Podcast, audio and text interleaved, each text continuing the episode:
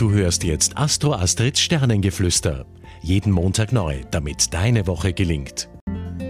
Hallo ihr Lieben, Astro Astrid hier mit den Sternen-News für diese Woche. Ja, bevor es losgeht, möchte ich dir noch anbieten, dass ich natürlich auch Einzelberatungen mache, in der ich mit dir deine ganz persönlichen Sternenkonstellationen durchgehe. Also du kannst dir jederzeit direkt über meine Website einen persönlichen Termin oder eine Zoom-Beratung oder eine telefonische Beratung buchen. Und jetzt geht es auch schon ab zur Wochenzeitqualität.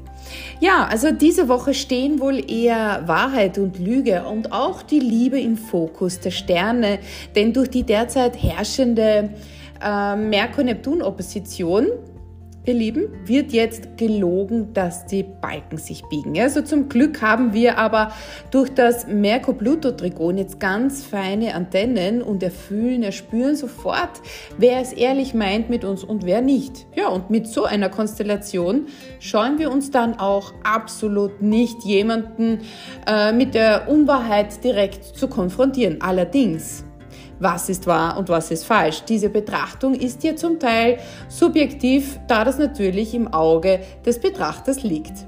Ah ja, und äh, vergesst nicht, diese Woche ist auch noch äh, der Merkur rückläufig. Ja, also, auch diese Woche bitte keine neuen Vereinbarungen oder Verträge abschließen. Und mit dieser Merkur-Neptun-Konstellation wäre es jetzt gut, wenn wir ganz fest das Geldbörsel diese Woche geschlossen halten. Und jetzt zur Liebe. Ab Freitag tritt Frau Venus endlich in das Wagetierkreiszeichen ein und wir verspüren dadurch verstärkt den Impuls, uns mehr den ästhetischen Themen und Dingen zuzuwenden. Ja, auch eine Kunstausstellung oder ein Theaterbesuch wird dadurch jetzt stärker in unseren Fokus treten und die ja, auch einfach die, die Beschäftigung mit den schönen Dingen erfüllt uns jetzt einfach mehr. Macht's gut. Bis nächste Woche. Eure Astro Astrid. Tschüss, Papa. Du hörtest Astro Astrids Sternengeflüster.